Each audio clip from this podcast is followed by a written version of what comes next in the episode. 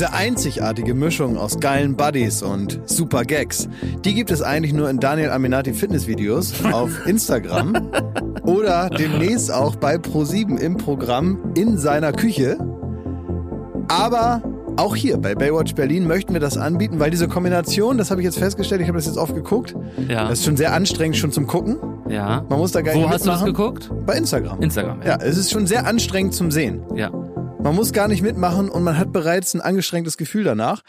Und äh, Daniel Aminati, der kann leider heute nicht hier sein, der liegt mit ganz schlimmen Bizeps im Bett. Wir wünschen alles Gute, alles Liebe an dieser Stelle und übernehmen, sagen wir mal, diese Kombination für die Ausgabe Baywatch Berlin, oder? Weil das ist letztendlich das, was man will. Man muss das Leben äh, mit einer gewissen Leichtigkeit nehmen. Man darf aber auch nicht vergessen, sich selbst zu aktivieren.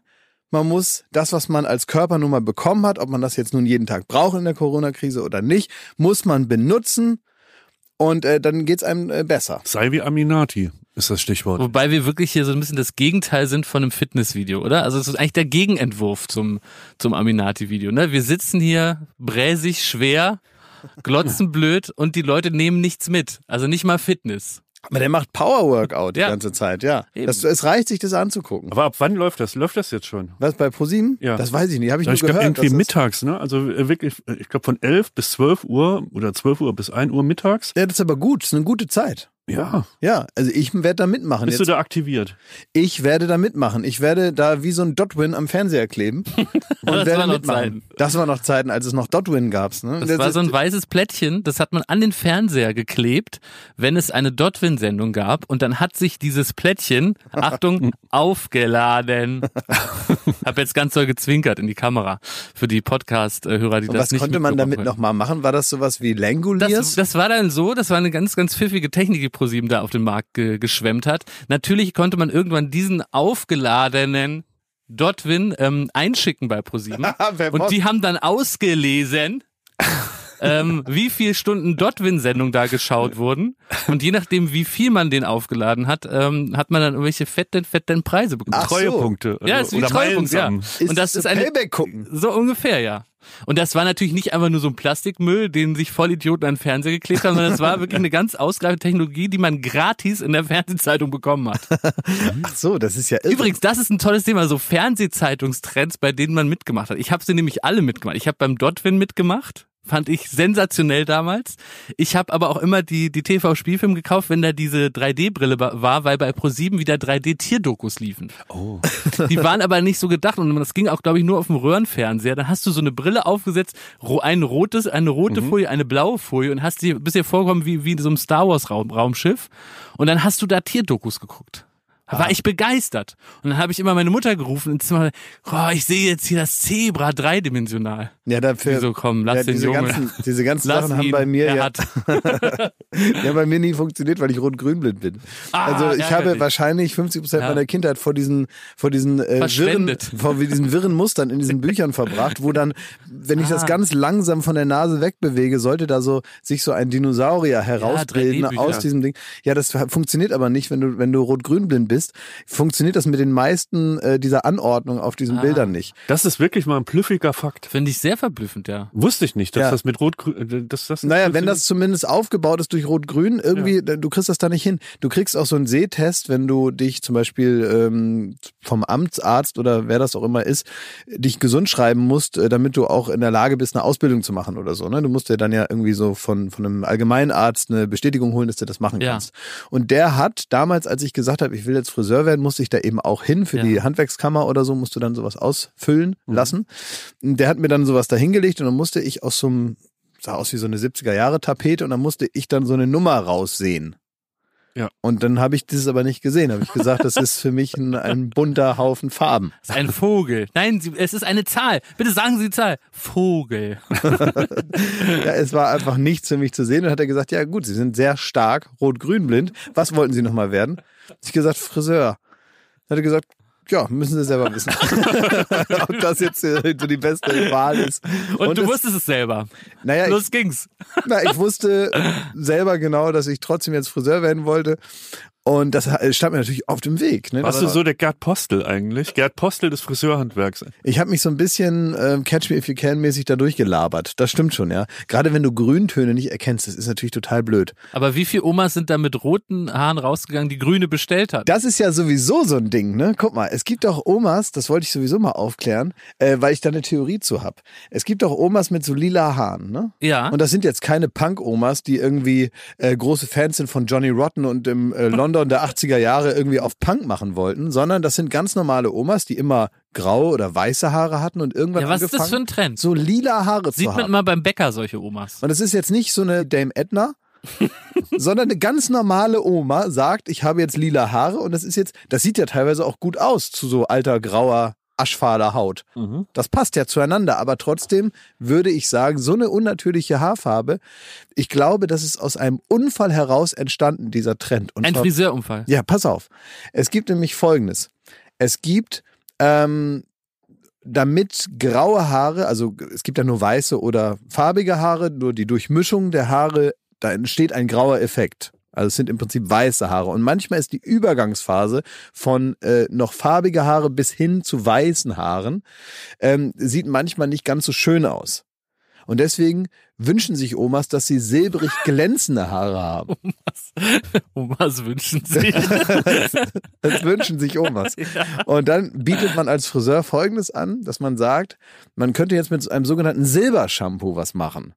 Das Aha. ist jetzt keine klassische Farbe, die man da aufträgt, Ja. weil es sowieso sehr schwierig ist im aufgerauten, borstigen Haar, was Omas Was? mittlerweile... Ich hab ein borstiges Haar, junger Mann, was sagen Sie denn da?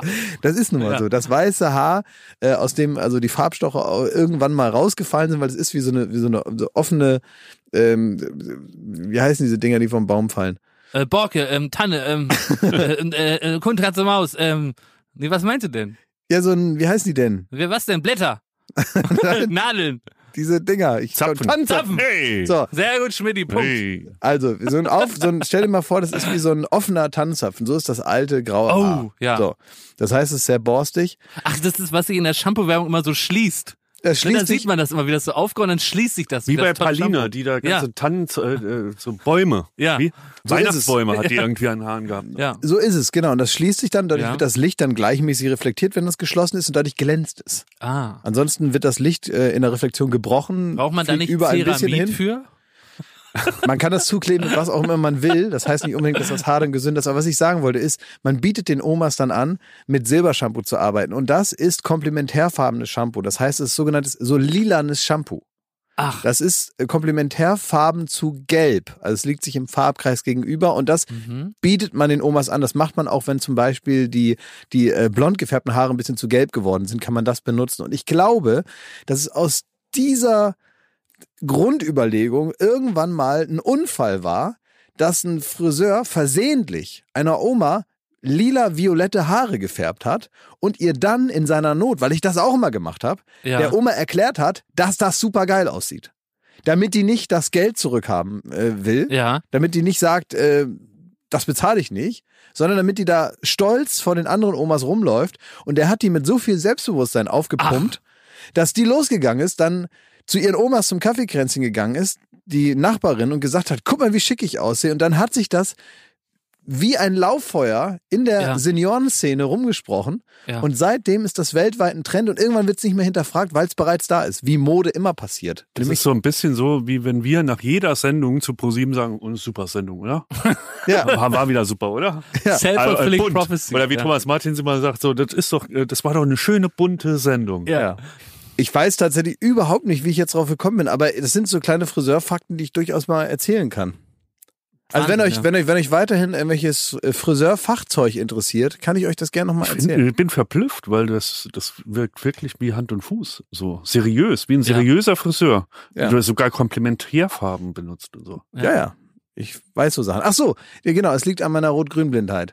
so waren wir drauf gekommen. Genau, und ich habe also praktisch äh, meine ganze Ausbildung über bestimmte Farbtöne einfach nicht erkannt und habe auch davon profitiert, dass man sowieso viel lügt als Friseur. man sagt ja auch nicht grün, man sagt Asch. Wie, äh, bei wie vielen Frisuren, sagen wir mal, du hast zehn Frisuren geschnitten und bei wie vielen denkst du dir, ach du Scheiße, das habe ich verbockt. Ich kann eine einzige Frisur. Also in Varianten. Ich kann eine Ja, aber früher, in der Ausbildung. Ja, so. eben, da auch. Ich kann eine einzige Das Frisur. reicht, ja? Nee, das reicht überhaupt nicht. Das ist, äh, da musst du ganz viel Ablenkungsmanöver anwenden, damit das reicht. Es reicht nicht so richtig. Ich kann ähm, eine Kurzhaar-Herrenfrisur, also so meine Frisur, wenn sie frisch geschnitten ist, die kann ich gut und die kann ich noch in zwei, drei Varianten. Das war's, mehr kann ich nicht.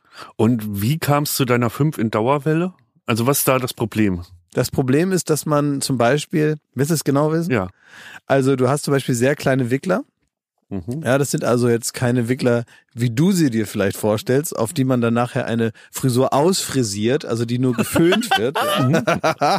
sondern ich arbeite mit so ganz kleinen Wicklern, die ich am Ende, mit. Mhm. ne, Ja, die also äh, an, am Ende auch aussehen wie so ein Mini-Pli. Ne? Also wenn jetzt Toni Marshall oder Bernhard Brink sagt, er möchte jetzt eine neue ähm, ähm, Dauerwelle es haben, fällt einem keine neue Referenz ein, weil die, Fri- weil die Frisur ausgestorben ist eigentlich, ne? Ist ein bisschen wie Bobtails Ende der 80er Jahre. Also das Ja. gibt's einfach nicht mehr. Kumpels von meinem Vater, ähm, zum Beispiel der, über den wir schon mal geredet haben, der Hühnchen, der hatte so eine so richtigen schönen Mini-Fli. Ne? Das Schick, war ein. LKW-Fahrer und das war ihm schick und da hat er auch richtig Geld und Zeit investiert, damit das immer wieder so war. Ne?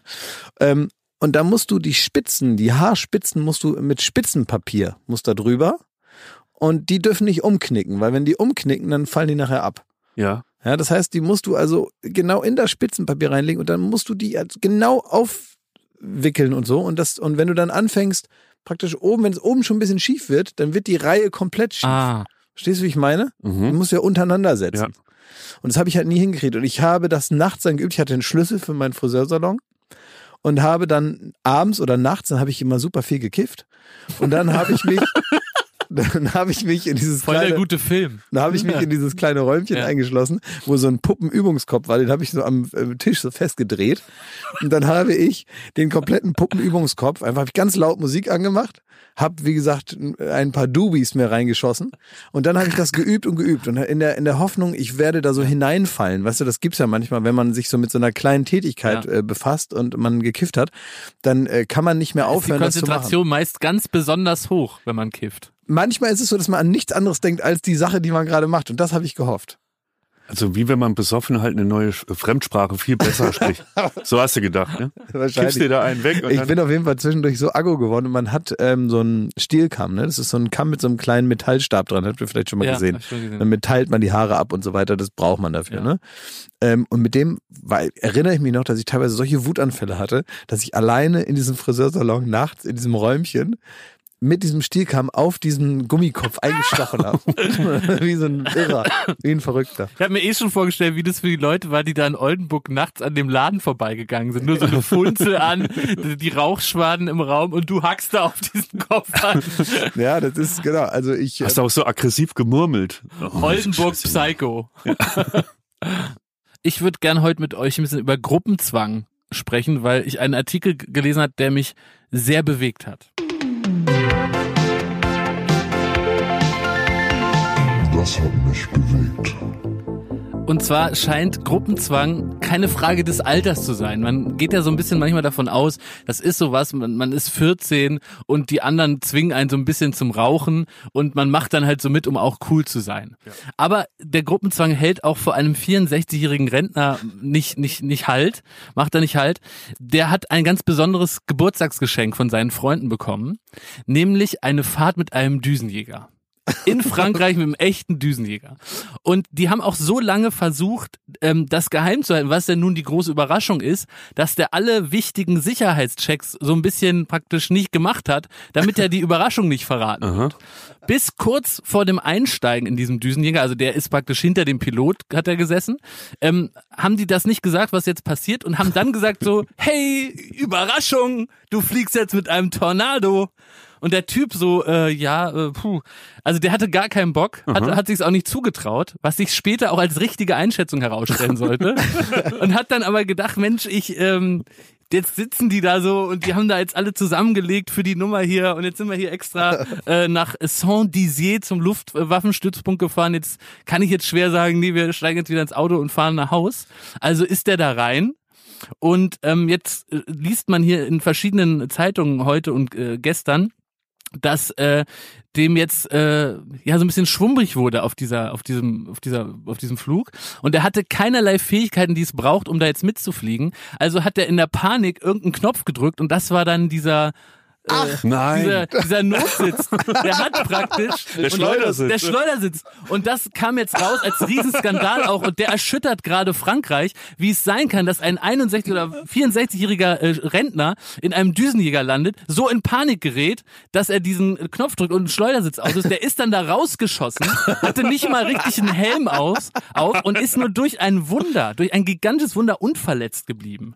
Aber er war völlig überwältigt von G-Kräften, die da auf einmal und, also weißt du, das ist, finde ich, so eine schöne Metapher für sowas. Du bist in etwas reingeraten. Du hast Ja. dich etwas reinquatschen lassen. Ja. Jetzt wollte ich euch mal fragen, ist euch auch sowas mal passiert, dass ihr irgendwie so durch so ein paar Umstände in sowas reingeraten, wo man nicht mehr rauskommt? Naja, das ist eigentlich Duell um die Welt immer.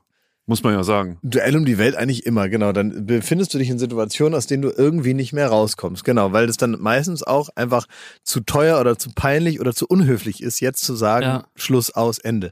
Und das sind teilweise gar nicht die Sachen, mit denen man rechnet. Man rechnet ja mit der großen Aufgabe, aber es gibt dann manchmal Momente, in denen sitzt du dann da und denkst dir, was machst du denn jetzt? Und dann muss man eben die Karte des unhöflichen Gastes ziehen und sagen, nee, ich mach das jetzt nicht. Nach allem hin und her, Ja. ich weiß, kommt jetzt nicht gut an und vielleicht beleidige ich auch gewisse kulturelle Gepflogenheiten jetzt hier, indem ich einfach sage nein. Aber es muss dann eben so sein. Das passiert schon ab und zu mal beim Duell um die Welt. Keine Ahnung, wenn es äh, um Essen geht, ist es oft so. Also Essen ist immer so ein Thema, mit dem rechnest du nicht. Zwischendurch irgendwann kriegst du Hunger, dann kriegst du natürlich auch aus Höflichkeit auf was angeboten. Das ist jetzt nicht immer genau das, was man sich zu Hause jetzt machen würde. Wenn man so in den Kühlschrank schaut, würde man jetzt nicht sagen, ach, ich nehme das da. Wie in Korea, meinst du? Oh ja, Korea war hart, ja. Korea, äh, in, immerhin Südkorea, aber das hat zumindest den Teil der Reise nicht besser gemacht. Ja, da gibt es sehr spezielle Essensgewohnheiten. Da waren wir auf so einem Fischmarkt und das ist ja das Ding, da ging es gar nicht um die Aufgabe. Die Aufgabe war eine ganz andere. Da lief auch ein bisschen was schief, kann ich ja gleich nochmal erzählen. Aber wir haben uns getroffen auf so einem Fischmarkt und unter dem Fischmarkt, also oben werden irgendwie Fische, teilweise auch welche, die du noch nie gesehen hast, so komische, die so aussehen wie so abgeschnittene Pimmel.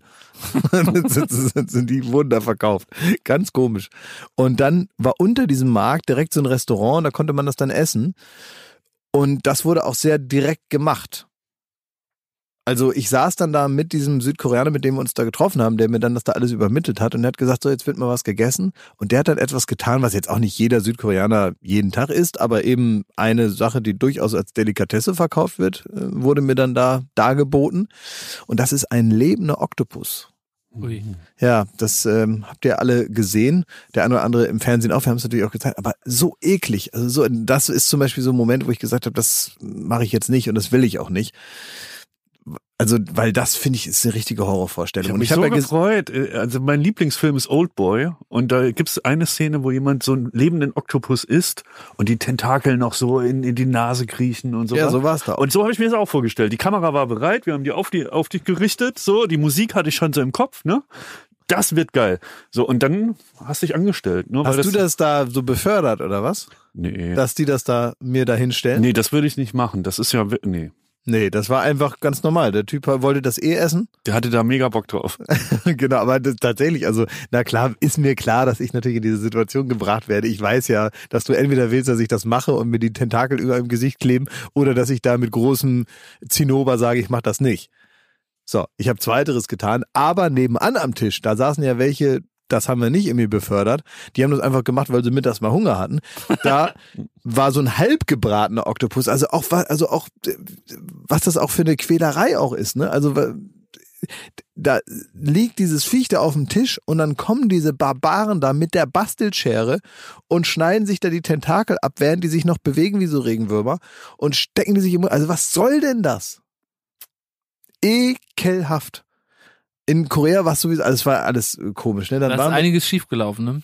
wir sollten da über so ein, also ich sollte da über so ein Seil darüber laufen, auf dem sollte ich balancieren und dann sollte ich da irgendwelche so Übungen machen. Das ist so ein nationales Stand, Eier, Stand. Standeierstand hieß das, was ich machen sollte. Also man, es ist offenbar irgendwie so ein nationaler Sport, über so ein Seil da zu balancieren Hat und Joko dann recherchiert. auf dem Seil dann da so Slackline-artig, aber es ist eben keine Slackline, sondern ganz normales Seil, so Kunststückchen da zu machen. Und dann muss man sich auf die Eier fallen lassen und dann muss man sich so wieder hoch schießen lassen und dann wieder äh, im Stand auf diesem Seil stehen.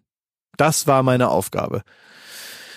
Und dann sind wir da irgendwie mit so Leuten in Kontakt gekommen. Naja, das Ding ist halt, äh, wenn man das irgendwie äh, bei der Recherche ähm, sieht, dann, dann lacht man sich da tot und findet, das muss, das muss unser Klaus auch mal machen. Ne?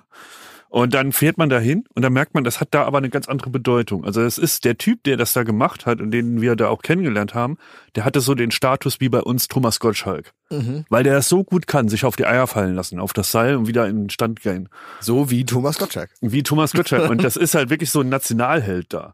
Ja. Und ähm, wir sind da relativ unbedarft hin und dachten, naja, gut, da werden wir jemanden treffen, der das halt irgendwann mal auch witzig fand und so ähm, und damit so jetzt ein bisschen Geld verdient. Nein, das war, ich möchte behaupten, das ist eine Behauptung, aber es spricht vieles dafür, dass der auch teil, nebenbei noch einen Mafia-Clan geleitet hat, der Typ. Ja. Wir sind da in so ein Hochhaus in den ins oberste Stockwerk von so fünf dunkel mies aussehenden Typen, die mit uns so im Fahrstuhl stehen und uns wirklich Angst eingeflößt haben, ins oberste Stockwerk von einem riesen Hochhaus in Seoul gebracht worden und kommen in den Raum rein und wie in einem James Bond Film saß der Typ auf so einem Sessel und hat uns erwartet und wollte, bevor er dieses Standeier-Stand-Ding macht, nochmal mit uns sprechen und fühlen, ob wir bereit sind dafür. Und wir waren null vorbereitet. Wir haben gedacht, wir fahren zu so einer Gagnummer. Und auf einmal wurden wir von dem Typ eine Stunde auf Herz und Nieren überprüft, ob wir mental bereit sind, dieses Was hat er denn so Standeier-Stand- gefragt? Also was wollte, was wollte der wissen? Ne, der wollte wissen, wie ernst wir das nehmen, Ja. wie viel wir darüber wissen. Und wie ernst wir, nehmen, habt ihr das genommen? Sehr ernst. Sehr ernst, sehr ja. ernst. Ja, das ihr wär- wisst, was, wusstet ihr viel drüber? Ja.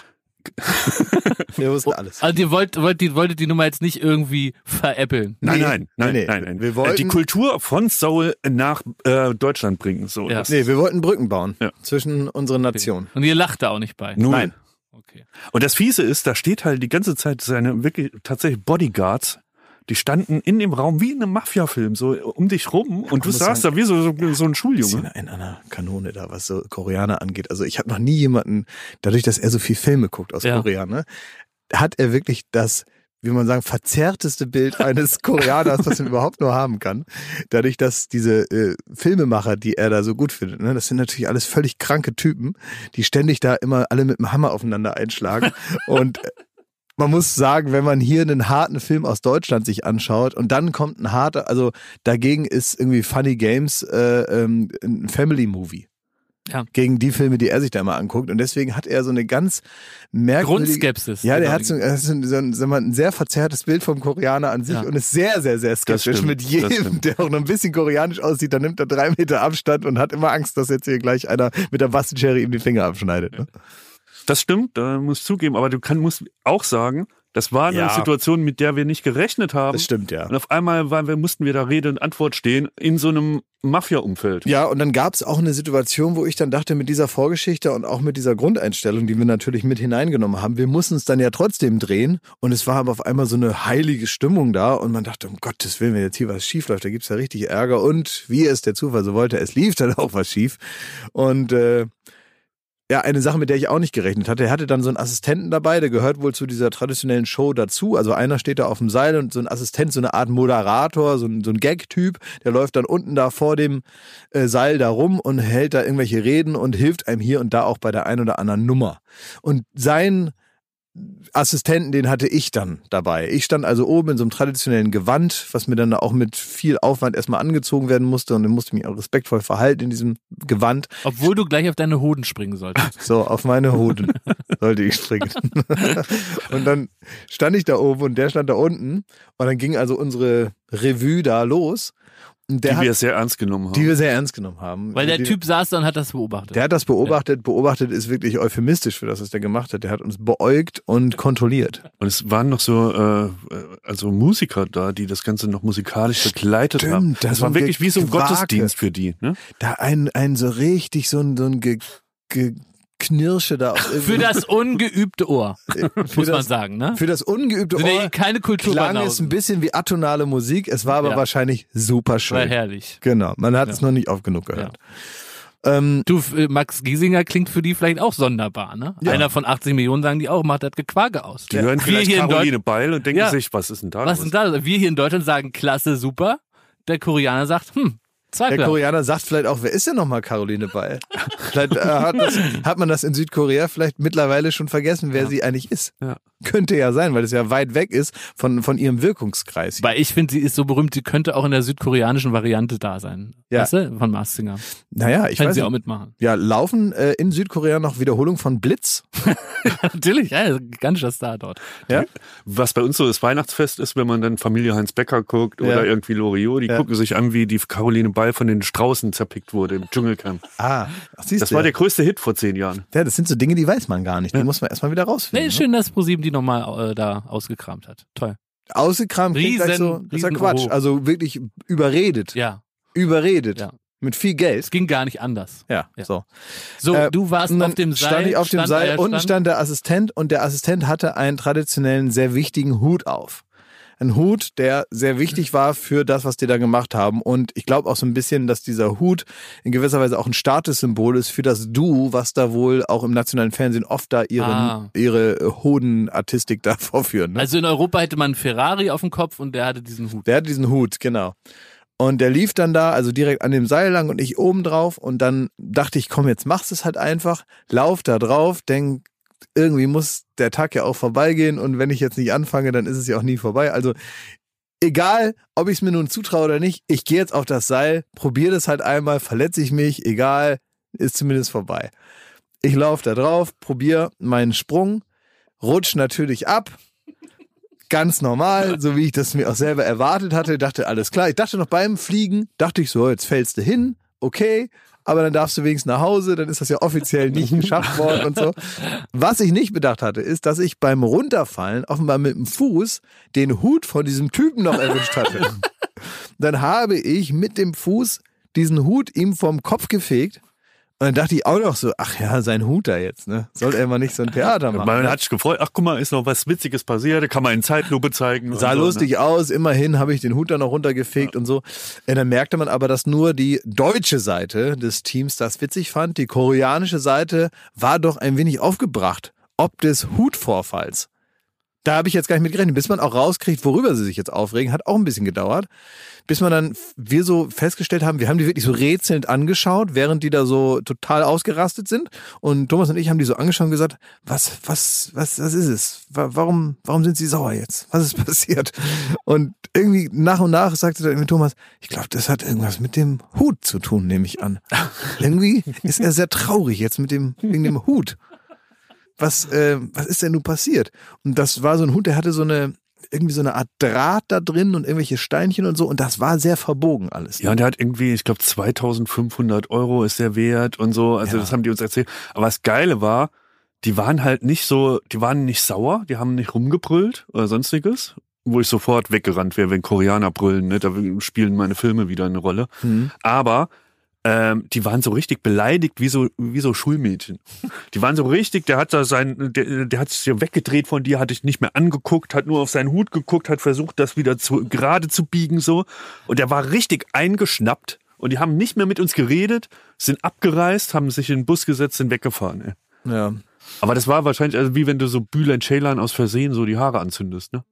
Also dem, du hast dem Aus wahrscheinlich so, Versehen. Aus Versehen. ja, so sein, sein, Ja, ja. sein Broterwerb verdorben, ne? Ja. Wenn der Hut da zertellert ist. Das kann sein, ja. Ach ja. Das war alles nicht so einfach. Werbung. So, in der Werbung äh, treffen wir heute einen alten Bekannten. Unser alter Kumpel Clark ist wieder da. Der Versicherungsmanager. Ähm, ist insofern gar nicht so kompliziert, wie es jetzt erstmal klingt, denn es sorgt eigentlich dafür, dass die Dinge weniger kompliziert erscheinen. Zum Beispiel sowas wie Versicherung. Man kennt sich damit nicht so gut aus, man muss sich da lange einlesen, sollte man natürlich trotzdem machen, aber ein bisschen Unterstützung kann man da durch die App oder durch die Homepage äh, www.clark.de erfahren. Ein kostenloser digitaler Versicherungsmanager, der einem aufzeigt, ob man über- oder unterversichert ist, ob es vielleicht ähm, ähm, idealere Lösungen gibt für die eigene Versicherungssituation. Ähm, da kann man sich also auf der Homepage oder in der App selber informieren. Das Ganze funktioniert aber auch per Mail oder per Telefon. Da kann man dann auch mit äh, Fachleuten sprechen und die helfen einem dabei eben, dass man so versichert ist, wie man es braucht, ohne dass es zu teuer ist. Das Ganze gibt es jetzt auch noch in Österreich. Da ist es Go Clark AT. Hallo, Servus, Grüezi und Hallo. Ähm, ansonsten noch Baywatch 30. Da gibt es obendrauf noch einen 30 Euro Amazon-Gutschein. Ich flippe aus vor Freude. Wenn man Baywatch 30 angibt. Ja, Oh, das gibt's nicht. Ja, Überhaupt diese ganze App, das Ja. ist äh, wie wenn du ein, äh, spielst am Handy, was man eh immer macht. Man liegt auf der Couch, normalerweise irgendeinen Track spielen. Und hier regelst du dein Leben. am Ende bist du versichert. Ganze äh, könnt ihr euch anschauen, www.clark.de oder direkt in der App. Werbung Ende. Wie war an Ostern bei euch? Och, ganz schön eigentlich. Doch, muss ich sagen. Ja, ich, ich war auf Ibiza, bin kurz dann mit Mhm. dem Boot dann runter nach Formentera, Jetski, ne? kurz mit Elias Mbarek da, zwei Campari noch getrunken, dann haben wir noch ein bisschen was gegrillt mit Paul Ripke und dann, das war richtig, aber richtig fette, fette Party. Ah, gut. Also wie ihr merkt, ich war, Ostern habe ich eine Gedankenreise gemacht. und so fingen immer die ganz langweiligen Physikstunden an. Heute machen wir eine Gedankenreise und alle schon so, äh, lame. Weil dann ging es um irgendwie so, stellt euch mal vor, ein Atomium, bla bla bla und man so träumen weg. Und so, so war es Ostern. Ich war natürlich wie ihr auch zu Hause. Es war super langweilig und habe so mir so vorgestellt, was alles hätte Schönes sein können.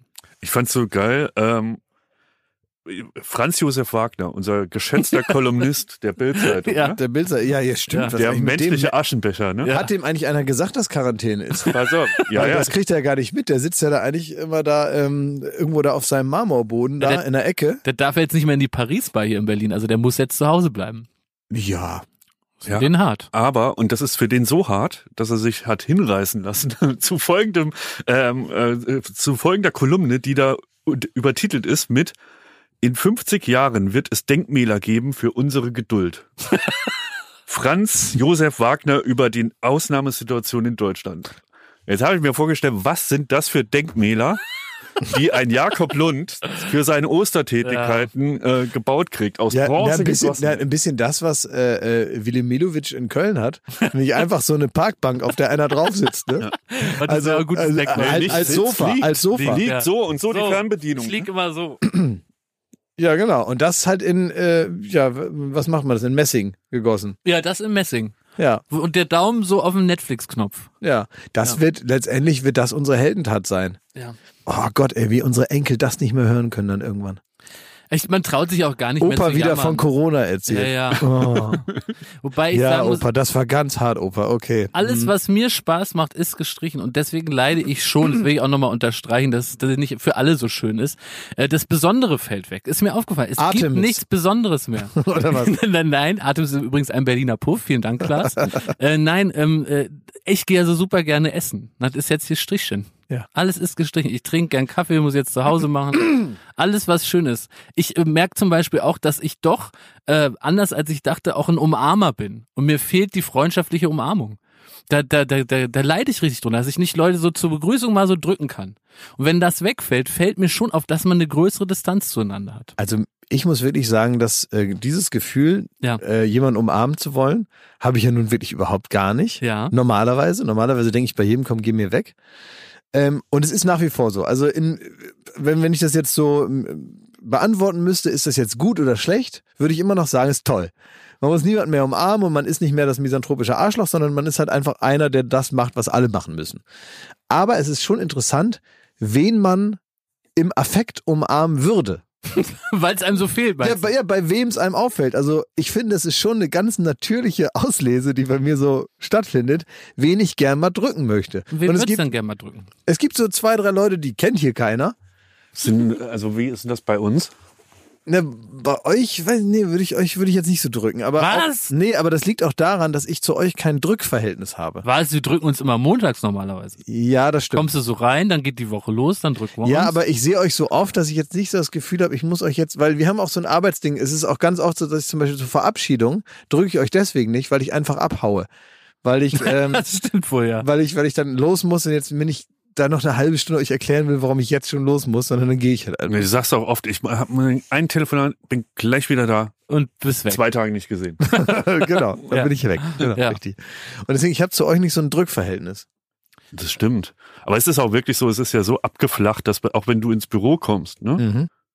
Wir sitzen ja meistens am Computer oder machen irgendwas oder sind in einer Besprechung und mir tut's ja manchmal leid, das ist dir vielleicht auch schon aufgefallen, Mhm. dass man, dass man dich dann nicht so begrüßt, wie du es verdient hättest. Ich hätte das, genau, manchmal wünsche ich mir schon, dass man irgendwie äh, mal kurz mit der Arbeit aufhört, mal, dass da so ein Applaus aufbrandet, wo so einer anfängt, ein zweiter aufsteht aus der anderen Ecke des Büros und dann so alle und irgendwann stehen alle, das ganze Büro und applaudieren und irgendwann kommt einer rein und sagt USA, USA und irgendwann sind so alle so in Euphorie und die, die ersten laufen mir mit Blumen in der Hand heulend entgegen und werfen sich mir um den Arm und das passiert praktisch nie. Nie. Aber ich finde dieses Aber stattdessen hörst du dann öfter mal so, nee, Klaas, jetzt nicht, warte mal kurz. Ähm, komm, komm gleich nochmal. Wir Ja. haben jetzt gerade hier eine Besprechung. Ja, das stimmt. Ich ja. finde aber dieses ganze Grüßthema ist schwierig, weil ich finde, es gibt eine schlimme Sache, die will man doch nicht, dass die einem nachgesagt wird, nämlich sowas wie, der hat nie gegrüßt. Sowas sagt man doch über, über auch so, weißt du, so gefühlt über Rudi Carell. Aber sagen Der- das auch Berliner? Der hat, nee, man, Ich dachte, das ist so ein Dorfthema. ähm, nee, also man, man sagt ja zum Beispiel über Rudi Carell, der hat nie gegrüßt, auch wenn er so ins Studio kam oder so, ne? Das ist schon was Schlimmes. Und wenn ich morgens ins Büro komme, dann ist es, finde ich, immer ganz schwierige äh, Grüßvoraussetzung, weil man kommt rein durch den, durch die, durch das Haupttor und dann ist er, sitzt da die ganze Redaktion und dann ist es schwierig, weil du musst jetzt überlegen, du kannst jetzt nicht nur ein Individualgrüßen machen, sondern du musst dann in den Raum rein grüßen. Und da bin ich manchmal nicht sicher, ob das genug ist oder ob ich eigentlich doch lieber individual alle einmal abgrüßen muss. Und wie ist es dann, wenn man nochmal neue Leute zwei Stunden später an der Kaffeemaschine trifft? Muss man die nochmal individual grüßen oder grüßt man mehr so in den Kaffeemaschinenbereich rein? Soll ich dir einen Tipp geben? Ja, Mit dem das Problem gelöst ist. niemanden grüßen, so wie du. Nein, du kommst, bevor du die Tür aufmachst zum Ja. Büro, Earpods rein. und du, du erzählst so, ach ja, ja, ja, ja, stimmt. Ja, ist gehst da vorbei, Lösung. machst aber so einen kurzen, so, Das ist keine Lösung. ist eine Lösung. Ist keine Lösung. Nee. Warum? Da bist du nämlich, da bist du, da, da bist du so ein Zausel. Und dann, dann kannst du sogar später an der Kaffeemaschine auch nochmal, so, jetzt nochmal richtig guten Morgen. Ne? Das geht dann auch noch. Jetzt nochmal richtig. Ich merke, ich bin in einer neuen Phase, was so die Corona ähm, angeht. Und zwar, ich vergesse manchmal, dass Corona ist. Das kommt jetzt mittlerweile vor. Ähm, ich bin dann so im Homeoffice oder bei Ostern bin ich bei Netflix oder sonstiges Mhm. und ähm, guck dann auch länger mal keine Nachrichten, weil gefühlt ja neue Entwicklungen werde ich mitkriegen, wenn Frau Frau Merkel mal wieder eine Ansprache macht. Aber ansonsten lasse ich das auch mal aus und man vergisst es. Und dann kommst du raus und dann dann geht's mir so. Kennt ihr Shaun of the Dead, den Film? Ja. Wo der der äh, der Hauptdarsteller so verliebt ist, dass er überhaupt nicht mitkriegt, dass eine Zombie-Apokalypse um ihn rum passiert. Und er läuft im Grunde den ganzen Tag so durch mit seinem Handy durch die Stadt und drumherum nur Zombies, die sich die Köpfe abbeißen, so ungefähr. Ne? Und so geht's mir da auch. Und ich komme dann raus und dann dann äh, auf einmal merke ich so, ist aber wenig los. Was ist hier los? Und was ist denn hier? Warum haben die geschlossen? Das ich merke, jetzt ist der Zeitpunkt, wo ich das ab und zu vergesse. Ja, mich macht's aber wahnsinnig, dass man merkt, was auf einmal alles möglich ist. Ähm, das ist so eine, so, eine, so eine andere Sache. Man redet ja viel über Ungerechtigkeiten. So. Auf der Welt. Ne? Es gibt bestimmte Situationen, von denen man immer denkt, das kann doch nicht wahr sein, dass die immer noch nicht gelöst sind. Dass irgendwie äh, Flüchtlinge äh, an der europäischen Grenze 5000 oder so, dass man das nicht hinkriegt, dass einfach 5000 Leute auf äh, äh, alle, die, die bereit sind, die aufzunehmen, in, in Europa auf die Länder verteilt werden. Das kann doch nicht wahr sein. Oder dass ein Land einfach sagt, komm, 5000, völlig egal. Das ist, als wenn du ein Glas Wasser ins Meer schüttest. Das kriegst du nicht mit. Und äh, das heißt, nein, das können wir nicht machen und es ist ganz wichtig, dass wir da kein Exempel statuieren und dann und bla und so, ne? Aber in dem Moment, wo das so in unser Leben eingreift, ist auf einmal alles möglich. Auf einmal sind Dinge vorstellbar, die nie vorstellbar gewesen wären. Auf einmal geht alles. Und das wirkt dann natürlich im Rückblick nochmal verlogener, wie einem so gesagt wurde, nee, tut mir leid, also den Leuten und den Kindern und den Menschen, da, denen können wir jetzt nicht helfen. Das geht einfach nicht. Das ist, also da haben wir gar keine Kapazitäten in Deutschland. Ne? Wie das, wie oft das gesagt wurde, wo sollen die Leute denn alle hin?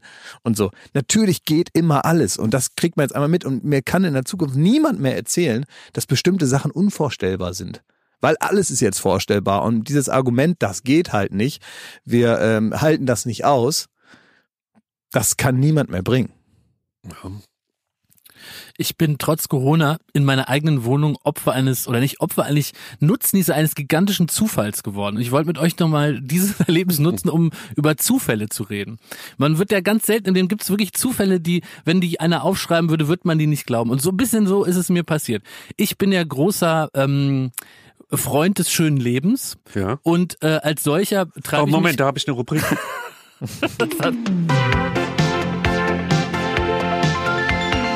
Das schöne Leben bei Jakob Lund. Ja, ja, so, so richtig ist das jetzt kein Tipp, aber ähm, es ging alles damit los, dass ich Instagram durchforstet habe, um zu schauen, welche Restaurants ähm, liefern jetzt. Weil das ist ja das Gute in der Krise. Restaurants suchen jetzt andere Wege, um an ihre Kunden Du meinst das jetzt aber im Sinne von wirklich liefern und du meinst das nicht in so, einem- in so einem Spruchsinne Nicht von wegen, metaphorisch. wer macht das geil so, Wer, liefert ab? Sowohl als auch. Denn äh, Restaurants, die geil sind, die liefern praktisch sonst nur geil ab, wenn sie ihre Gäste im Restaurant bekochen. Und jetzt mittlerweile in Berlin ist es so, die äh, denken sich Sachen aus, um dich auch zu Hause zu beliefern und dich mit wirklich gutem Essen zu versorgen. Also wirklich weit, weit äh, Klassen über der äh, Pizza, die dir sonst geliefert wird. Und dann habe ich so durch Instagram geguckt und so geschaut, was, was inspiriert mich, worauf, was will ich gern fressen, mit anderen Worten. Und dann bin ich auf einen Eisladen gestoßen. Und der sah so toll aus. Und der hatte tolle Sorten. Zum Beispiel Banane mit Marshmallow und Zartbitterschokolade. Oh, lecker. Oder Matcha-Eis. Oder Mm, lecker. auch Earl Grey mit Shortbread als ein Eis. Und ein ganz tolles Design und so. Und irgendwie dachte ich, oh, das ist ein guter Laden. Da habe ich da so geguckt und habe rausgefunden, dass sie in ganz Berlin dieses Eis liefern. Und die hatten auch so ganz leckere selbstgemachte Kekse. Die sahen schon auf dem Bild köstlich aus. Da war so der Marshmallow in den Schokokookie reingeschmolzen. Und da dachte ich, Leute, nu, äh, habt deine Bestellung abgegeben für irgendwie 50 Euro äh, Eis bestellt. Und dann sagte der sich also an, ich komme und, und so weiter. Ne? Und dann hat er mir nochmal eine SMS geschrieben an dem Tag, äh, ich, wir sind dann 14 Uhr da, liefern die Sachen. Und dann stelle ich fest, normalerweise, wenn dir jemand eine SMS schreibt, dann steht da die Nummer. Du kennst ja den, den Boten nicht. Und dann war das eine E-Mail-Adresse, die kann ich jetzt nicht sagen im Podcast, aber die kam mir irgendwie bekannt vor. Die hat irgendwie, dachte ich so, irgendwie habe ich schon mal gehört. Egal, ne? Und paar Stunden später ruft derjenige mich an, um zu sagen, ich stehe vor der Tür und dann stand da der komplette Name. Das heißt also, mir wurde klar, das ist ein Name, den ich in meinen Kontakten bereits abgespeichert habe. Und dann wurde deutlich, das ist ein alter Schulfreund, mit dem ich Abitur gemacht habe, den ich seit 15, nee, warte, wann habe ich Abitur gemacht? Ja, seit über 15 Jahren nicht gesehen hatte. Und der stand dann praktisch direkt vor meiner Tür, mitten in meinem Leben drin, zu Hause mit allen, die da auch so wohnen, an der Tür und dann gab es ein großes Hallo. Weil ich Bock hatte, Eis zu fressen. Und hatte er das Eis dabei. Der hatte das Eis dabei. Und es war klar, das ist mein Schulfreund, 15 Jahre nicht gesehen. Der hat jetzt einen Eisladen aufgemacht, schon vor fünf Jahren, mit super geilem Eis. Und den haben wir, dann hat, hat man sich kurz begrüßt und dann gesagt, wenn Corona, wenn das alles vorbei ist, dann trinken wir mal ein Bier. Und so bin ich fand, das ist schon ein erstaunlicher Zufall. Ja, das ist wirklich ein sehr erstaunlicher Ja. Zufall. Das sind Geschichten, die nur Die Corona schreibt, die schreibt. schreibt nur Corona. Schmidti, du triffst dich ja regelmäßig an Weihnachten mit deinen alten Homies, ne? Ja, oh. Da gibt's gar nicht sowas wie Klassentreffen, ne? weil man sich eh jedes Jahr sieht. Ein Klassentreffen? Ja, Gehst du da hin? Nein. Warum nicht? warum nicht? Ähm, ich weiß nicht. Ich würde da sofort hingehen. ich finde hatte das auch noch nie ein unangenehm. Klassentreffen. Ich Bei war da einmal, ich war da einmal und es war auch wirklich ein netter Abend am Ende. Ähm, ich weiß aber noch, die haben sich in so einem Steakhouse getroffen, äh, kurz nach Weihnachten. Und ich bin davor, vor dem Steakhouse, bin ich so äh, rumgeschlichen und habe mich nicht reingetraut. Ich weiß nicht, was das ist, weil es für mich so, dass ich wusste, da sitzen jetzt 20, 30 Leute, die hat man 20 Jahre nicht mehr gesehen. Und sobald man in die Tür reinkommt, drehen sich so wie in so einem Western alle zu einem um, mustern ein, na, wie verlottert ist der, hat der es geschafft, ist der, ist der was und wie auch immer. Und es war für mich so ein Druck, dass ich gedacht habe, oh nee, jetzt, oh, jetzt raus mal noch eine Kippe, wartest du mal noch, ach, na, jemand wollte es noch anrufen und so. Und ich habe mich da so richtig rumgedrückt, bevor ich mich da reingequält habe. Es ist ein komisches Sozialgemisch, muss man sagen. Also au- aus äh, Voyeurismus, der natürlich eine große Rolle spielt, weil man natürlich auch wissen will, wer ist abgeschmiert, äh, wer nicht. Das ist ja ganz klar, dass man das wissen will. Und vor allen Dingen der Status von früher, also als man auseinanderging oder die Zeit, die man miteinander verbracht hat, in der Klasse hatte ja auch jeder so seine Position. Wer konnte praktisch seine Position halten, indem er das dann aufgefüllt hat mit den Dingen, die man dann im weiteren Verlauf des Lebens eben braucht, um einen gewissen Status in dieser Gruppierung zu halten. ähm, also während es noch cool war, zum Beispiel gar nicht zur Schule zu gehen oder andere Leute zu verhauen, das hat den Status hochgehalten in der achten Klasse. Aus das Angst dafür gesorgt, ja. also egal Ja. warum. Also da war man mit den Dingen, wenn man zum Beispiel sehr gut mit einer Spraydose umgehen konnte. Ja, oder hauen halt, ja. Hauen, ne? Oder einfach Scheiße gebaut hat, war man in der achten Klasse natürlich der King. Stimmt. Wenn man das jetzt einfach so weitermacht, bis man 25 ist, ist man irgendwann nicht mehr der King, obwohl man exakt dieselben Sachen macht. Und Das dann kann man auch nicht zum Klassentreffen gehen, weil man dann woanders wohnt, weil Weil man das nicht erlaubt ist, rauszukommen. exakt. Ja. Und manchmal gibt es aber Leute, die dann, ja, sagen wir mal, der jeweiligen Lebensphase, in der sie sich dann befinden, die, die Tätigkeiten, die sie so machen, anpassen, dass sie den Status also immer noch haben von damals. Wenn der jetzt zum Beispiel ein sehr einflussreicher äh, Clan-Chef geworden wäre, Ja, dann hätte er in gewisser Weise Ja. den Status immer noch. absolut. Ja. So. Weißt du, wie ich meine? Ja. Ja. Oder eben was ganz anderes. Aber Und da das- ist, man, das da ist man auch froh, dass man vielleicht nicht der Coolste in der Klasse war. Wo dann so ein Druck bei so einem Klassentreffen auf dir her, wo alle, gucken, was ist aus dem, Mensch, der war ja damals so cool. Mhm. Was ist der jetzt? Ach so, Landschaftsgärtner. so.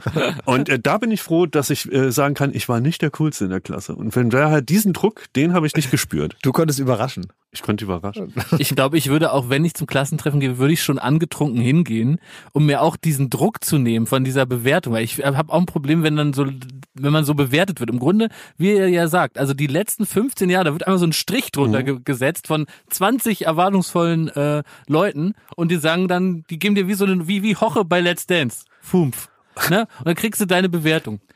Meine andere Frage. Wenn ihr norwegische Prinzessin wärt, ja, Mette Marit? Nee, nee, die Schwester von, von Hawkhorn. Würdet ihr dann mit einem Sexschamanen zusammen sein? Also, jetzt müsst ihr euch vorstellen, also sagt ja immer, wo die Liebe so hinfällt, ne? Ihr verliebt euch jetzt in so einen richtig tollen Sexschamanen. Ja? Was ist denn das? Na, ein Sexschamane ist, ist jemand, der im Grunde den ganzen Tag knattert und auch super, super gerne knattert und auch so Kurse macht, wie man geil knattert. Mhm. Ja, ja, So, ich, ne? Also so ein richtiger Sexschaman ist ja bekannt. Es Mhm. ist, glaube ich, kein Ausbildungsberuf, aber im Grunde hat jeder in sich das, die Gene, um auch Sexschamane zu werden. Aber eben manche gehen dem ganz besonders nach und äh, die dürfen sich dann mit diesem ist, Namen ist, ist das schmücken. sowas, was der, was der, der, der Freund von Christine Neugebauer macht? Na, der Ist ist, der aus- Peruaner. Das ist was anderes. Der ist äh, Peruaner. ähm, das ist noch ein bisschen was anderes. Die haben jetzt ein herrliches Haus auf Mallorca und das haben sie auch ganz nett gemacht. Äh, kann man mal googeln. Der ist Peruaner. Also hier geht es wirklich um Sexschaman. Ich wollte einfach euch, das ist wie für mich so ein, wie, wie so ein Frauenzeitungs-Brigitte-Test. Äh, würdet ihr zur Liebe stehen? Steht im Grunde als große Überschrift über allem. Ja. Ihr verliebt euch also jetzt in diesen Sexschamanen, seid Ja. natürlich aber auch im Königshaus verpflichtet und ganz Norwegen schaut auf euch. Würdet ihr dann um die Welt jetten, zum Sexschamanen kurz knattern, wieder zurück? Wie würdet ihr es angehen? Also, ähm, bin ich jetzt schon äh, sexuell abhängig von dem oder nicht? Also hat Ja, er mich ist schon, schon- hat er mich, Ja, aber die schon Vers- sein- Er versteht sein Handwerk. Ob er dich Also, versext hat, willst du wissen? Ja, er hat er er hat dich schon versext, komplett. ja, du kannst ja, nur was habe ich dann noch für eine. Wahl? Was habe ich dann noch für eine Naja, Wahl? du kannst, du, das ist eben, sag ich ja, ein Psychogramm. Wenn du ein pflichtbewusster Typ bist, Ja. sagst du, äh, äh, lieber Sexschamane, es war jetzt ganz schön und wir hatten auch hier, das war eine schöne Zeit, aber ich bin natürlich vor allen Dingen im Königshaus und bin vor allen Dingen den, den Menschen verpflichtet. Arrivederci, Sexschamane. Also ich finde, da ist, sagen wir mal, Prinz Harry ist ja auch so eine Art, äh, dem ist ja dasselbe passiert, wenn man so will. Weißt du, der wurde auch versext. Naja, der ist zumindest auch von so einer, also der ist ja auch, hat ja auch irgendwann der, dem Königshaus den Rücken zugedreht. Da hatte er, die Liebe Vorfahrt. Genau, Ja. weil er irgendwie in Las Vegas einmal zu oft nackt um den Billardtisch gelaufen ist und irgendwann halt äh, Meghan Markle angebissen hat. Und so ähnlich, und jetzt, und bei Prinz Harry sagt man ja, oh, verrückter Typ und Ja. hat so da so ein Mädchen kennengelernt. Und jetzt, nur weil diese norwegische Dame dort jetzt mal auch jemanden kennengelernt hat, da wird das dann direkt so äh, anders bewertet. Also ich finde, M äh, Meghan Markle ist auch so eine Art Sex-Schamanin für Prinz Harry, da redet aber kein Mensch drüber. Ähm, nur jetzt eben da in, im, im norwegischen Königshaus ist das jetzt so ein Riesenthema. Warum darf eine Frau nicht auch mal äh, um die halbe Welt fliegen, um einmal zu knattern, um einen Tag wieder äh, später wieder zurückzufliegen in der anfänglichen Corona-Pandemie? Darum redest du. Darum Naja, aber redest du, ne? das stimmt schon. Aber sie, sie hat tatsächlich sogar ihren offiziellen Titel zurückgegeben. Also sie, sie, auch sie entscheidet sich für die Liebe und gegen das Amt. Schmidt, wie wäre das bei dir? Also ich, würde möglichst lang versuchen, das zu verheimlichen und immer so, äh, keine Ahnung, dann über Italien zu meinem Sexschamanen zu reisen. Und wenn ich jetzt zum Beispiel dich an der Kaffeemaschine treffe und sag, Schmidti, Mensch, also Leute sprechen jetzt mal frei raus, äh, triffst du dich mit einem Sexschaman? Was würdest du dann antworten? Oh, das ist wirklich schwer, ey. Ja, also bist, bist du, ähm, also Ich würde es runterspielen, glaube ich. ich würd sagen, Ah, das ist jetzt kein in dem Nein. Sinne ein Gott, Sexschaman. ich habe die einmal, habe ich den getroffen da. Ich so, Gott, oh Gott, das ist, war eine schöne Zeit, aber du, bin auch Realist. Ich glaube wirklich, ja, so, so stimmt. Ja. Ja. Hast Ja. du denn, also hast du denn die ähm, persönliche Disposition zur sexuellen Hörigkeit? Mhm. Ist es dir zu eigen? Kann Ja. das Thema Aber ich will eigentlich nur sagen, also liebe äh, Podcast-Hörerinnen und Hörer, folgt einfach, eu- folgt der Liebe. Das kann nicht falsch sein. Was in ZDF-Filmen richtig ist, kann doch für euch nicht falsch sein. Wenn ihr also äh, euch einlasst mit einem Sexschaman, dann go for it. Und dann auch 100 Prozent, dann werdet auch Sexschamane, werdet auch Wunderheiler und hängt euch so ganz komische Ketten um den Hals. Macht es. Also ihr müsst doch nicht euren Pflichten äh, äh, treuer sein als eurem Herzen. Das ist mein Appell. Ja, na, ich habe so ein bisschen, ich finde, ähm, was ich ja interessant finde, und da kommen wir wieder, ich habe es immer noch nicht weitergeschaut, nochmal zum Tiger King zurück. Da gibt es ja auch so eine Art Sexschaman, ne?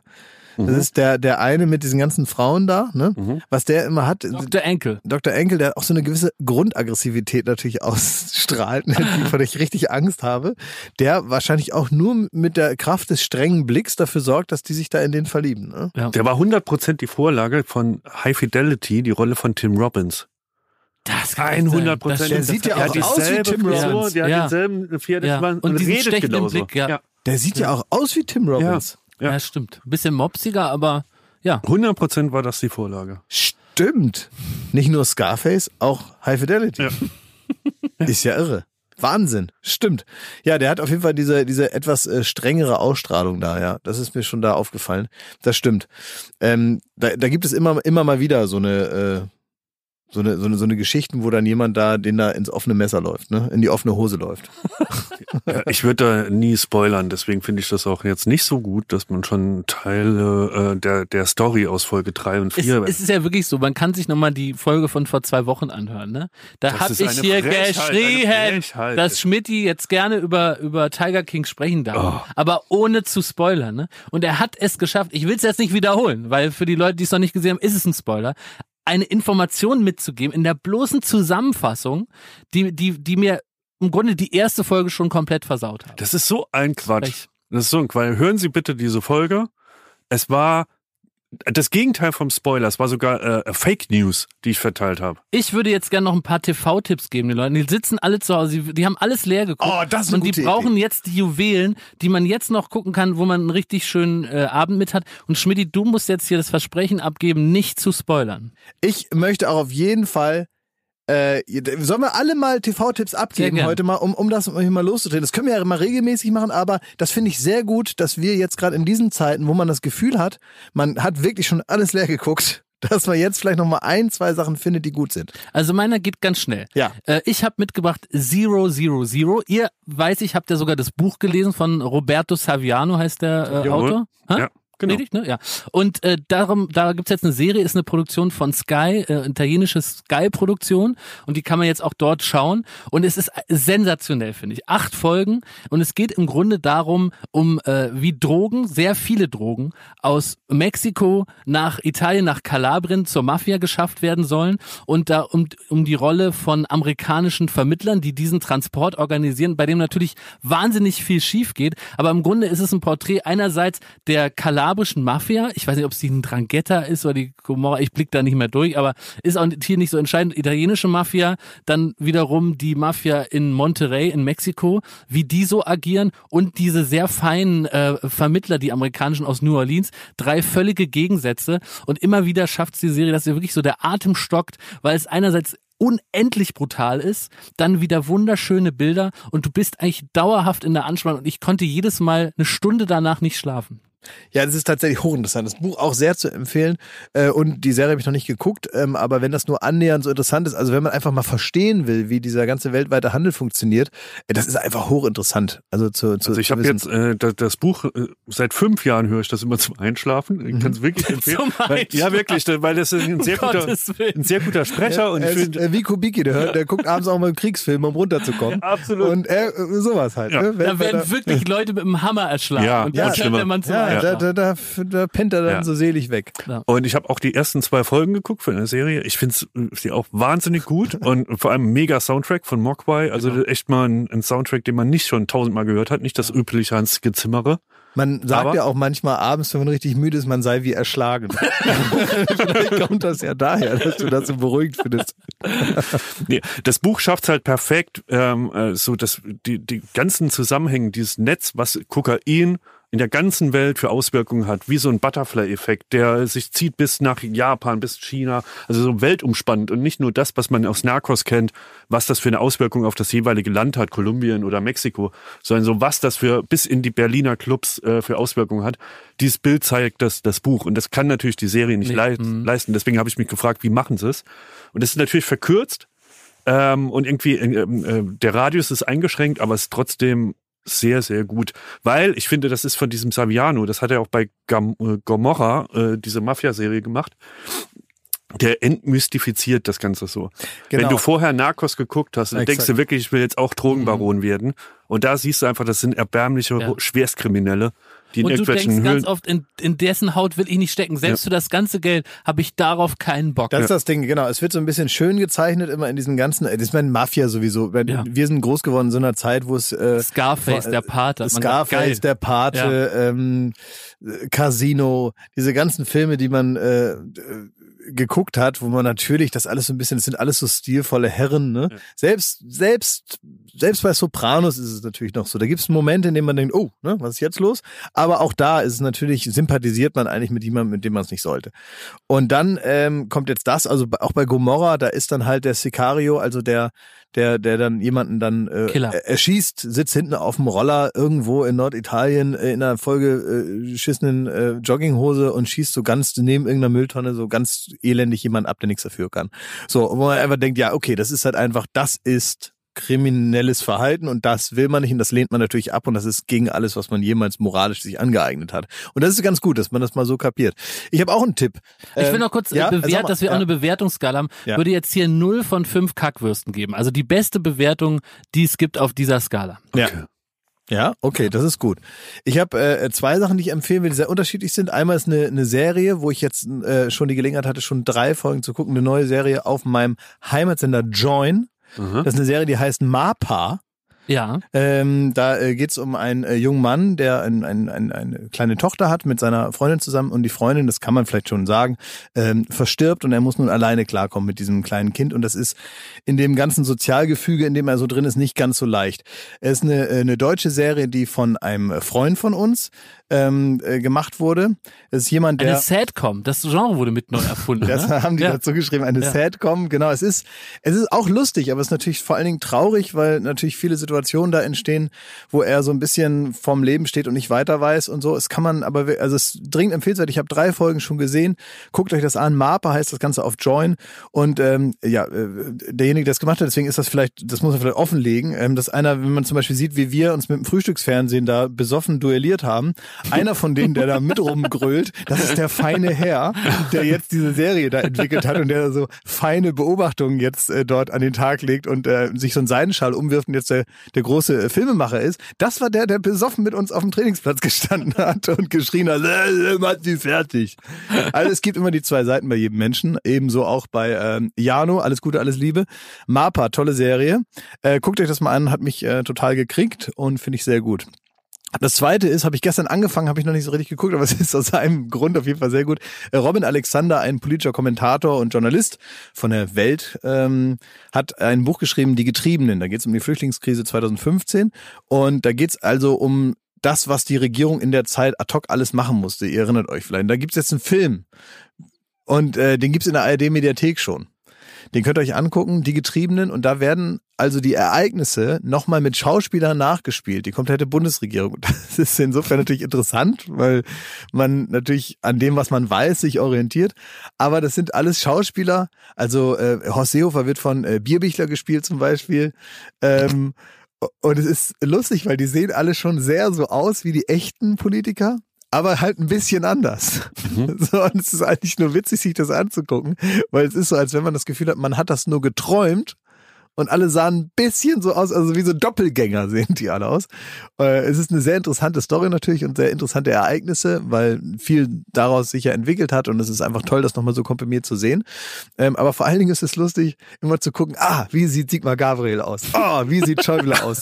Wie sieht äh, ähm, Steffen Seibert aus? Alle sind da. Und alle Ist auch eine. War- das ist auch eine Sitcom und wenn ich, ich stelle mir mal vor, und Altmaier sieht genauso aus wie Altmaier. Katja Riemann als äh, Frau Barley. kann man sich Es- gut vorstellen. Es macht einen richtig äh, wahnsinnig, wenn man immer den nächsten Politiker sieht, der so ein bisschen wie aus einer traurigen Doppelgängeragentur, aber natürlich sind es tolle Schauspieler und äh, es ist irgendwie ganz irgendwie äh, total interessant sich anzuschauen. Also ich kann es nur empfehlen, die Getriebenen in der ARD-Mediathek. Ich habe noch ein richtiges Schmuckstück. oh. Ja. Ähm, wie er schon sagt, man hat jetzt so die Streaming-Dienste durchgeguckt und dann legt man sich abends ins Bett. Und bevor man Zero, Zero, Zero als Hörbuch äh, zum Einschlafen hört, Gott, Gott. schaltet man nochmal einen Fernseher an. Und ich habe wirklich eine Obsession für, auf Nitro läuft das, soweit ich weiß, Border Patrol Australia. Ach, Das ist grandios. Ich habe ja schon gesagt, wie mir immer der Stift geht, wenn wir an die Grenzen, äh, an die Grenzkontrollen kommen bei bei Ja. Die Welt und ich immer da denke, mir haben sie was in äh, in die Tasche geschweißt und so und irgendwie jetzt 30 Jahre Knasten. Und da äh, begleiten die einfach dokumentarisch äh, so die Grenzkontrollen. Und natürlich suchen die auch so ein bisschen aus. Es sind immer spektakuläre Sachen. Das sind Minimum 17 Kondome verschluckt mit Kokain drin, ähm, der Heroin in jede, jede Ta äh, Polsterung der Tasche rein.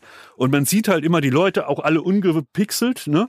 Wie die jetzt gesagt kriegen, ja Mensch, wir haben da 30 Kilo Kokain aus ihrer Tasche gezogen, was machen wir jetzt? Ja. Ähm, und äh, äh, bei mir geht das so ein Kopfkino los, wie ich mich da jetzt verhalten würde, wie man so merkt, okay, jetzt ist mein Leben komplett im Arsch. Es ist Ja, komplett im Arsch. Ich hab's so Ja. dermaßen verbockt und so. Und das sind für mich Dramen. Und dann ist es immer auch mit so einer äh, 90er Jahre amerikanischen Doku, äh, Trash-Doku-Stimme, die dann sagt, der nächste Fall. Ähm, Kann haut selbst genau die härtesten ja, ja. äh, und Zöllner um, ne? Und so. Und dann am Ende, wie in so, äh, wie auch in alten Filmen, dass man immer sieht, was aus denen geworden ist. Und das ist immer, äh, verbrachte 37 Jahre auf. so, äh, Das ist so ein bisschen wie der Reverse, wo der, der gegenteilige Moment von äh, Wer wird Millionär? Ja. Wo man in den Augen sieht, jetzt hat er eine Million gewonnen, Ja. jetzt hat er ein anderes Leben. Und da sieht man praktisch in den Augen, jetzt geht's Ja.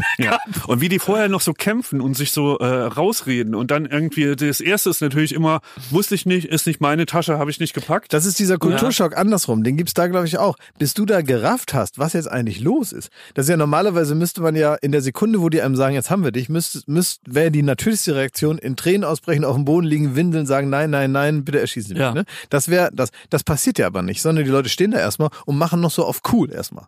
Sondern die gucken halt, probieren, die fangen nicht an zu heulen meistens, sondern die gucken dann, sagen, nee, das ist ja gar nicht meins, obwohl sie das natürlich wissen. Und es dauert dann drei, vier Tage und immer macht's Klick und dann heißt es, ach, das ist jetzt Nee, das passiert. geht, äh, das muss ich äh, widersprechen, das geht wirklich viel, viel schneller. ja? Das geht viel, viel schneller. gut, Da, die kommen, die packen die Tasche aus, dann kommt irgendwie ein Hund angelaufen und dann sieht man schon, und das filmen die auch immer ganz gut, wie die dann nervös werden, wie die auf einmal so nicht mehr sitzen können und sowas, ne? Und dann mer- fangen sie wirklich, die versuchen es noch einmal, war nicht meins, dann gehen die in ein Hinterzimmer, rufen die Verwandten an, ob da irgendwie, ähm, äh, wer die Tasche gepackt haben könnte und so. Und dann ist das relativ klar, die sind dran. Dann stehen die Polizisten schon rechts und links neben denen und dann geht das Winseln los. Und dann kommt der Abspann und die Schrift so hat 37 Jahre da und da verbracht. Top! Herrlich. Und dann kommen auch immer acht Folgen hintereinander, so kannst du Aber, die ganze Nacht. aber, aber guckt ihr denn überhaupt auch so, ähm, Ich also, will noch kurz die Bewertung hören. ja? Null von fünf Kackwürste. Sehr gut, ui. Aber Kackwürste haben, haben die in der Hose, ey. Das kann ich. Ähm, äh, habt ihr denn, ähm, guckt ihr auch nachts dann immer so, wenn, wenn jetzt so wirklich gar nichts mehr kommt? Ja. Äh, äh, kommt ja immer bei, es gibt ja mittlerweile äh, Welt als äh, Fernsehsender Ja. und so, die Gefäng die härtesten Gefängnisse der Welt und so, das guckt ihr natürlich auch. meine nee, guck ich nicht. ich guck von Depressionen. Ja? Ja, Wieso? wenn ich so, das ist so, das habe ich früher jahrzehntelang gemacht, so den Fernseher leer gucken, habe ich das genannt. wenn man so alles schon, der Spielfilm ist schon durch und du hast schon alles geguckt, was nur so halbwegs ging. Weil das sind ja so Zeiten, die sind vorbei, so dieses Rumzeppen und dieses Enttäuschtsein, dass einen gar nichts anspricht und dann wieder von vorne durchzeppen und so, ne? Ja. Das sind ja so Momente, da landest du dann bei, bei damals noch N24, heute Welt und guckst Nee, dir ich dann bin mittlerweile Hitler-Doku zielgerichtet. Ich weiß, es ist Ja. Viertel nach zwölf, es kommt Ach, eh nee. nichts mehr. Äh, und dann, und dann äh, schalte ich jetzt zielgerichtet ein. Ich hoffe auf äh, Schwerlasttransporte, Hitler oder Gefängnisse. Mhm. Eins von dreien läuft auf jeden Fall. Schwerlasttransporte ist so ziemlich das langweiligste, aber auch das sedierendste. Das ist komischerweise eine deutsche Tugend, sich nachts anzugucken, wie ein Windrad durch halb Deutschland nachts gefahren wird, Ja. äh, mit Polizeibegleitung, wenn es richtig abgeht. Und dann müssen die dann irgendwie das Ganze dann irgendwie von irgendeinem Ding, wo das gebaut wird, müssen die das so ein halb über so einen Deich ziehen.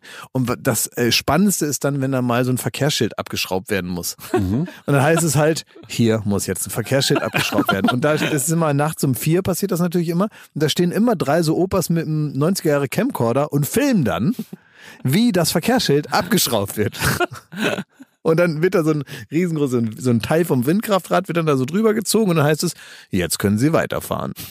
Und dann wird das wieder dran. Es hat was äh, Hypnotisierendes, ja. Ist so ein bisschen mein Lagerfeuer, was früher mal im Fernsehen kam. So ist das eigentlich für mich. Ich gucke mir das dann gerne an und irgendwann sind die dann so da und dann denkt man, ja, Mensch, jetzt sind sie da. Es ist nichts passiert. Toll. Das erinnert mich dran, ich bin an Ostern, ähm, große Empfehlung für diese Tage. Ich bin nachts, also um halb zwölf, habe ich gedacht, jetzt gehst du nochmal raus spazieren. Oh, Das klingt äh, exzentrisch.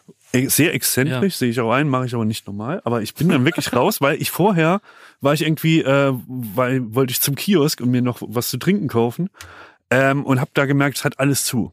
Und es war so eine eine äh, krasse Stimmung, wenn in Berlin einfach und abends ist es ja tatsächlich so, es ist keiner mehr auf den Straßen. Ja. Und ich bin dann nachts um halb zwölf nochmal losgelaufen und bin so um den Block und irgendwie Mhm. wirklich eine halbe Stunde rumgelaufen.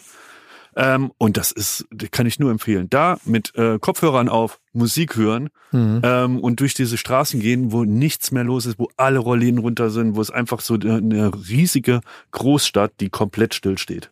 Oh, das war herrlich. Eigentlich wie, wie München vor der Krise einfach. Ja. genau. Wie München nach 20 Uhr. Genau. ähm, äh, mir ist auch eine Sache passiert, auch ähm, ich war äh, joggen im Wald und mittlerweile ist es ja so, dass alle Leute sagen, naja, wir gehen jetzt halt dahin, wo sonst keiner ist.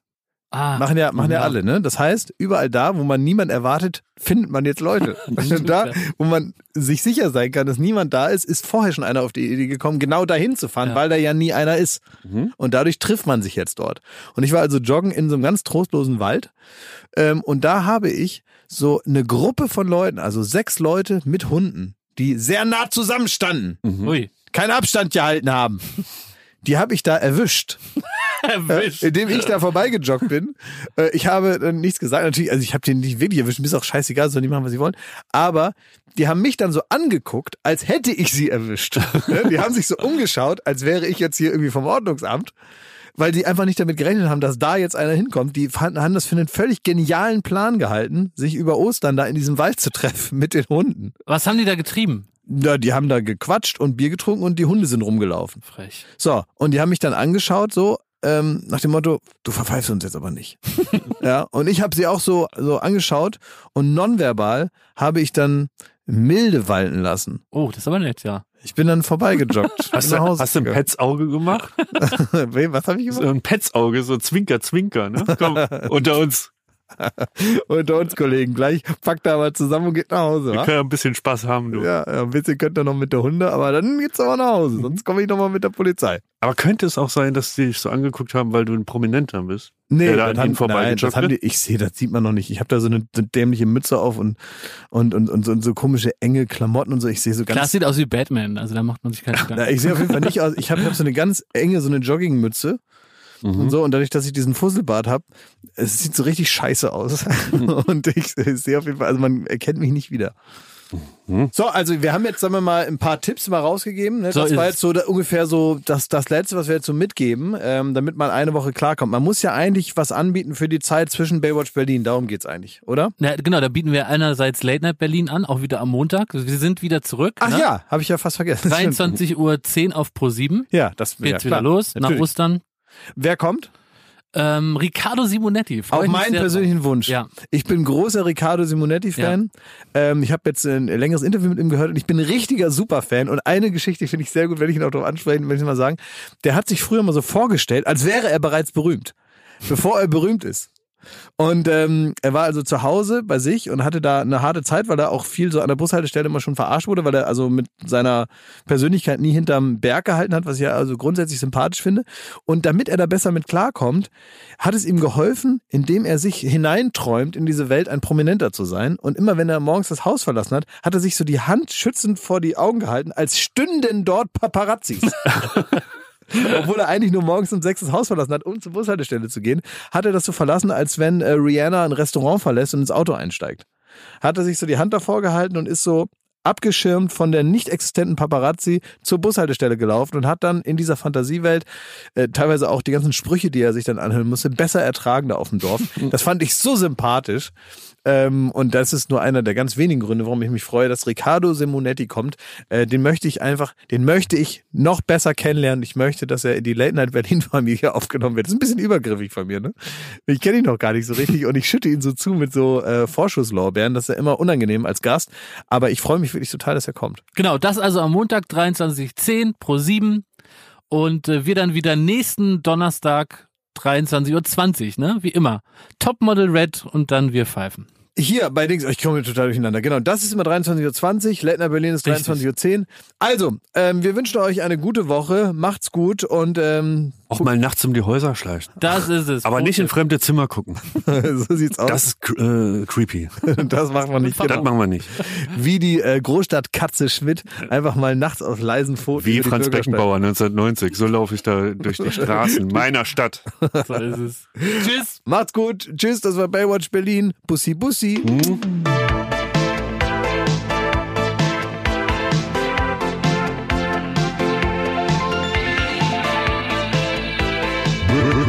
Baywatch Berlin.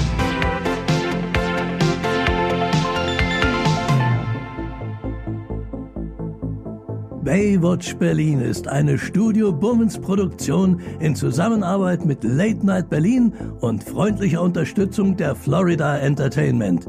Neue Folgen gibt es jeden Freitag, überall wo es Podcasts gibt.